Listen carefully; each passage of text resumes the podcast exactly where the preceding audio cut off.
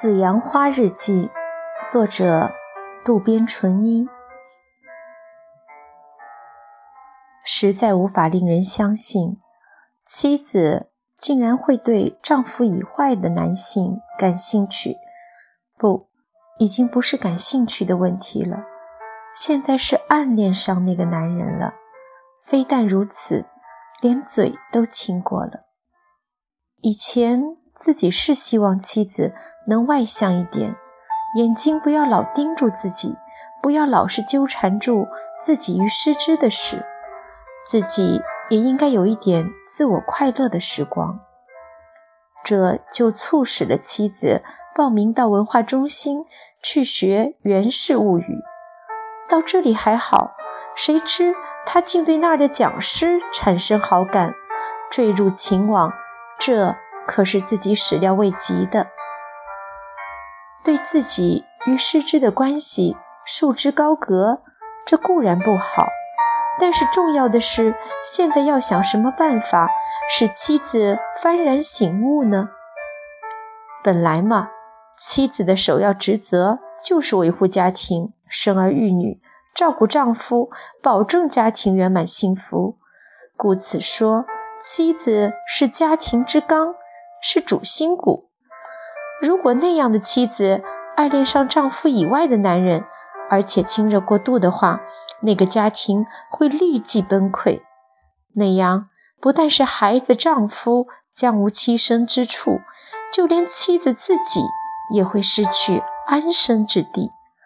如果懂得这一道理的话，她就不会深更半夜和别的男人在外面鬼混了。总而言之，眼下的当务之急，就是要让妻子立即悬崖勒马。痛快地说吧，女人和男人不一样。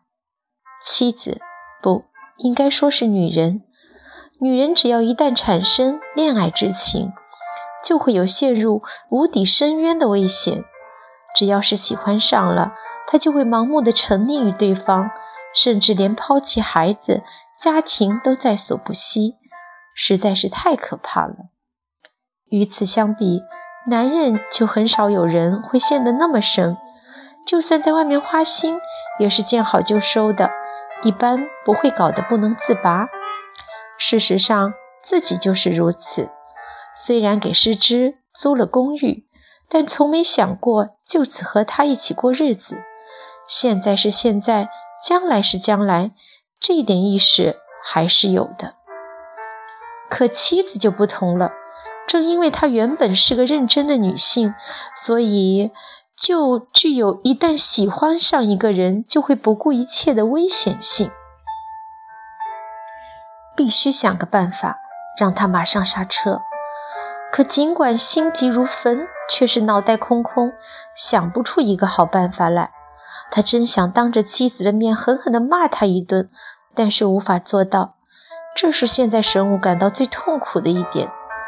他真想当着妻子的面劈头盖脸地说：“别再为那个巧舌如簧的男人神魂颠倒了，赶紧醒醒吧，不要再玩下去了。”还想再进一步地威胁他说：“你再和他来往，我就和你离婚。”但是如果自己这么一说，妻子肯定会反问自己：“你怎么能说这种话呢？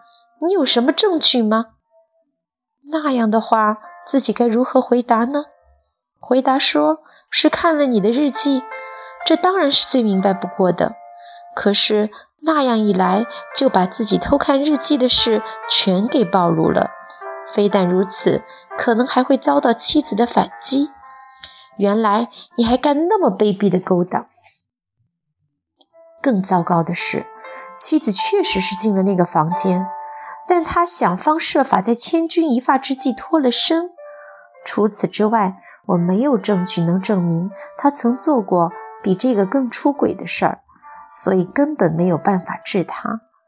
非但如此，如果他突然改变态度，破罐子破摔地问我，在现在的情况下，丈夫和妻子谁坏谁好？那样的话，绝对是对丈夫我不利。唉，太窝火了。但是没办法，现在想要摆开姿势训斥妻子是根本不可能的。左想右想，想来想去，最后得出了一个最平凡的结论：再看看日记本，等弄清楚了妻子的本意后再说吧。但是一个好主意刚刚想出来，一瞬间，马上有另外一个担心产生出来缠绕自己。自己慢腾腾的磨蹭的时候，妻子与那个男人的关系就会越滑越深。如果发展到那个地步的话，黄花菜都凉了。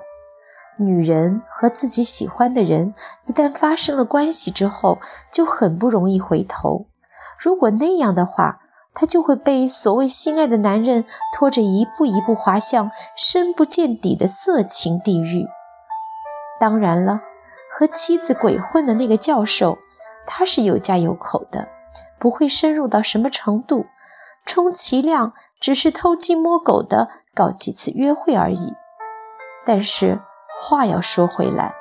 自己是无论如何咽不下这口气的，因为已经知道妻子红杏出墙了，岂能视而不见？必须要在这一事态发生之前采取措施，把妻子拖住。那么具体的应该怎么做呢？左思右想，最后还是回到了刚才的结论上。总而言之，目前还是继续偷看日记，严密监视妻子的动态。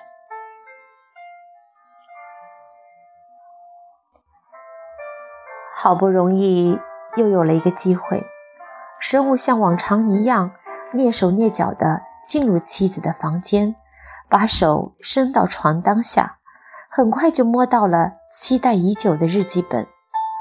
生物把日记本抱在手上，心里在说：“哦，让你久等了。”不过仔细一看，日记本封面上的紫阳花变成清一色的兰花了。生物觉得有点奇怪，再仔细一看，花的下方写着一行小字：“冬季紫阳花。”日记本是换了，但是毫无疑问还是妻子的日记。二月十九日，星期一，二十四点。今天开始用新的笔记本，没有什么特殊的理由。要说有的话，就是以前的日记本差不多快用光了。就在这时，偶然在文具店看到了冬季紫阳花封面的日记本。就买下来了，与自己以前用的完全不一样，感到十分新鲜。对了，就用这本日记作为我再生的日记吧，不要再像以前那样为一些琐碎的小事所烦恼，告别那样的自我，书写光明向前看的新自我。我自己也感到非常的不可思议，人到了我这个年纪还能变。至今，我刚刚才知道，变是好事。妻子开始用新日记本写日记了，希望以此脱胎换骨，开始自己的新生。问题是，他要怎么变？往哪里变呢？自己越来越不能掉以轻心了。二月二十日，星期二，二十三点四十五分。从那天晚上到今天，已经是第三天了。想来想去，总觉得不是个滋味儿。自己受先生之邀进入了房间，但最后是仓皇的临阵脱逃了。在上课的地方暂且不说，这次先生是有备而来，连房间都预定好了。而且在这之前，先是在饭店用餐。然后是酒吧喝鸡尾酒，一步一步都安排好了的。也许他认为自己准备的如此充分，我一定会言听计从了吧？确实是的，他如此的温柔体贴，一般的女性都会顺从了吧？事实上，在于先生并排站在窗口欣赏夜景时，我已经有点动摇了。